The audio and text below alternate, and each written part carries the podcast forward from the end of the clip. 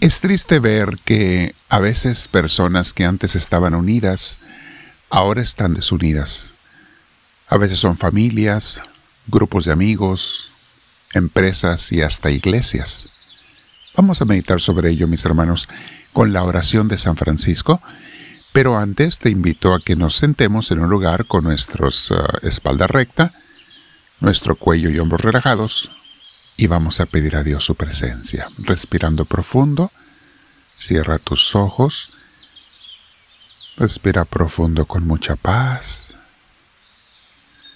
Desea recibir al Señor, pídele al Espíritu Santo, ven a mí, Espíritu de Dios, y transforma en mí lo que necesite ser transformado.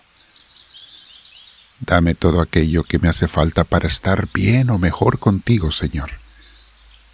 Porque cada día quiero vivir unido, unida a ti, y pues necesito de ti, Señor, si no, no puedo yo hacerlo bien. Gracias porque sé que escuchas mi petición. Dame tu luz, dame tu gracia, dame tu inspiración. Una vez más, mis hermanos, respiramos profundo. Abraza a Dios allí en tu interior. Desea recibirlo. Muy bien. El tema de hoy se llama, mis hermanos, es la cuarta petición de la oración de San Francisco, que donde haya discordia, o sea, divisiones, lleve yo la unión, y que sea la unión de Dios, que sea tu instrumento, Señor de hecho, es algo que debemos pedirle seguido a Dios, mis hermanos, ser su, instrumento para lo que Él necesite, para lo que Él nos quiera, instrumentos de Dios. Hay muchas divisiones en el mundo, discordias y pleitos entre las gentes. Luego hay otras personas malvadas que tratan de sembrar más división con chismes, crear nuevos pleitos y divisiones, personas que sirven al enemigo, son sus servidores, quieren hacer hasta encuentran gozo en que la gente se desuna. Algunos destruyen amistades, matrimonios, eh, relaciones. Es triste, pero hay gente así. El diablo conoce bien, mis hermanos, aquella frase que dice, divide y vencerás. Nadie sale ganando más que el diablo cuando no logra dividirnos a nosotros. Allí donde la gente está dividida, en una familia o entre amigos, no solamente hay mucho malestar, sino que no puede haber progreso de ninguna clase, ni crecimiento, ni sanación, ni éxito. No hay alegría en esas vidas, en esas relaciones, cuando hay desuniones, desaveniencias. Los discípulos de Cristo, mis hermanos, queremos que la gente, y comenzando con las familias, estén siempre unidas. Un gran ministerio que comenzamos hace más de 25 años, ya va para 30, se llama Familias Unidas. Porque queremos y hemos querido siempre por diferentes medios hacer que las familias se reconcilien, se unan, las parejas, los hijos con los padres, los hermanos con hermanos. Tenemos que tratar de hacerlo. Y no siempre se puede. No todo mundo está dispuesto a cooperar y hacer lo que tiene que hacer para lograrlo, pero uno debe de intentarlo y algunas veces, muchas veces sí se va a lograr. Queremos eso que haya en donde quiera que podamos, hay que hacerlo, mis hermanos, porque Dios quiere la unión. Dios quiere que estemos siempre unidos. En las iglesias, mis hermanos, con tristeza es igual a veces.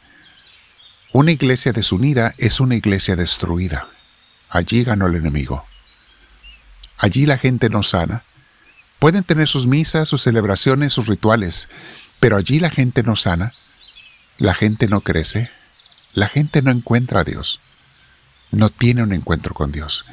Y tristemente he conocido a iglesias y también a familias así. A veces la división y desunión nace desde sus mismos líderes, mis hermanos. Y en una familia, muchas veces la desunión comienza por los padres de la casa y le transmiten eso a sus hijos. Es muy triste, pero en algunas familias e iglesias el enemigo ha vencido. Ya no se respira allí la paz, el alivio y el Espíritu de Dios. Dios nos habla de eso en su palabra. Los apóstoles nos hablan de eso. Dice Primera de Corintios capítulo 1 versículo 10, Veíamos en una predicación reciente que la iglesia de Corinto estaba muy dividida entre ellos. Dentro de la misma iglesia había divisiones entre ellos. Y San Pablo les habla y les insiste mucho, reúnanse, por favor, únanse, dice aquí en 1 de Corintios capítulo 1, versículo 10. Hermanos, en el nombre de nuestro Señor Jesucristo les ruego que todos estén siempre de acuerdo y que no haya divisiones entre ustedes. Vivan en armonía, pensando y sintiendo de la misma manera. Palabra de Dios. Vivan en armonía. Que no haya divisiones entre ustedes, mis hermanos. No tiene sentido, no tiene lógica que una iglesia esté dividida. Es contrario a la esencia de una iglesia, de la familia de Dios. La familia de Dios tiene que estar unida. No significa que no haya problemas a veces. Siempre lo va a haber en toda familia. Pero se tienen que sanar. Con la ayuda de Dios tenemos que superarlos. Que reine siempre, predomine y triunfe el amor. San Pedro también nos inculca la unidad. Y en la primera carta de San Pedro, capítulo 3, versículos 8 y 9, dice así. Vivan todos ustedes en armonía unidos en un mismo sentir y amándose como hermanos. Sean bondadosos y humildes. No devuelvan mal por mal ni insulto por insulto. Al contrario, devuelvan bendición, pues Dios los ha llamado a recibir bendición. Palabra de Dios. Es muy fácil, mis hermanos, y es el instinto mundano y carnal el querer devolver, devolver mal por mal. Pero nos dice el apóstol, no, no es eso el Espíritu de Dios. A veces, aunque nos cueste un poco más, hay que devolver bien por mal. Es lo que nos dice San Pedro. Y en la segunda carta a los Corintios, la segunda que también le escribe San Pablo a ellos, capítulo 13, versículo 11, ya para terminar la carta, la segunda y última que les escribió, dice así.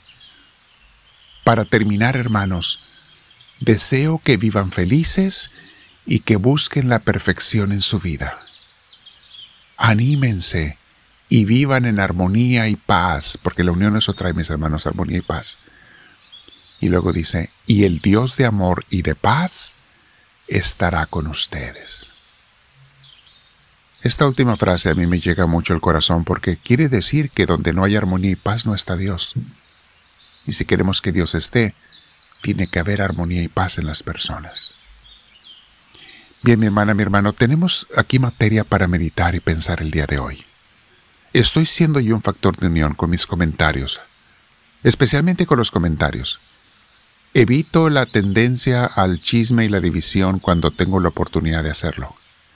Hago el esfuerzo. Procuro dar palabras de ánimo, de reconciliación entre las personas. Si no lo hacemos, mis hermanos, tenemos que aprender a hacerlo. Es algo esencial en nuestras vidas, aprender a hacerlo. Quiero invitarte, mi hermana, mi hermano, que te quedes pensando con el Señor, meditando un rato. Pregúntale, pídele luz, gracia ayuda para ser un instrumento de unidad. Que donde haya discordia, como dice la oración, lleve yo la unión de Dios. Y para eso, que esté bien unido yo a Dios, para que pueda ser su instrumento. Quédate meditando, no olvides suscribirte si no lo has hecho, mi hermana, mi hermano, y poner la mano hacia arriba para que nos den a conocer con gente nueva las redes sociales.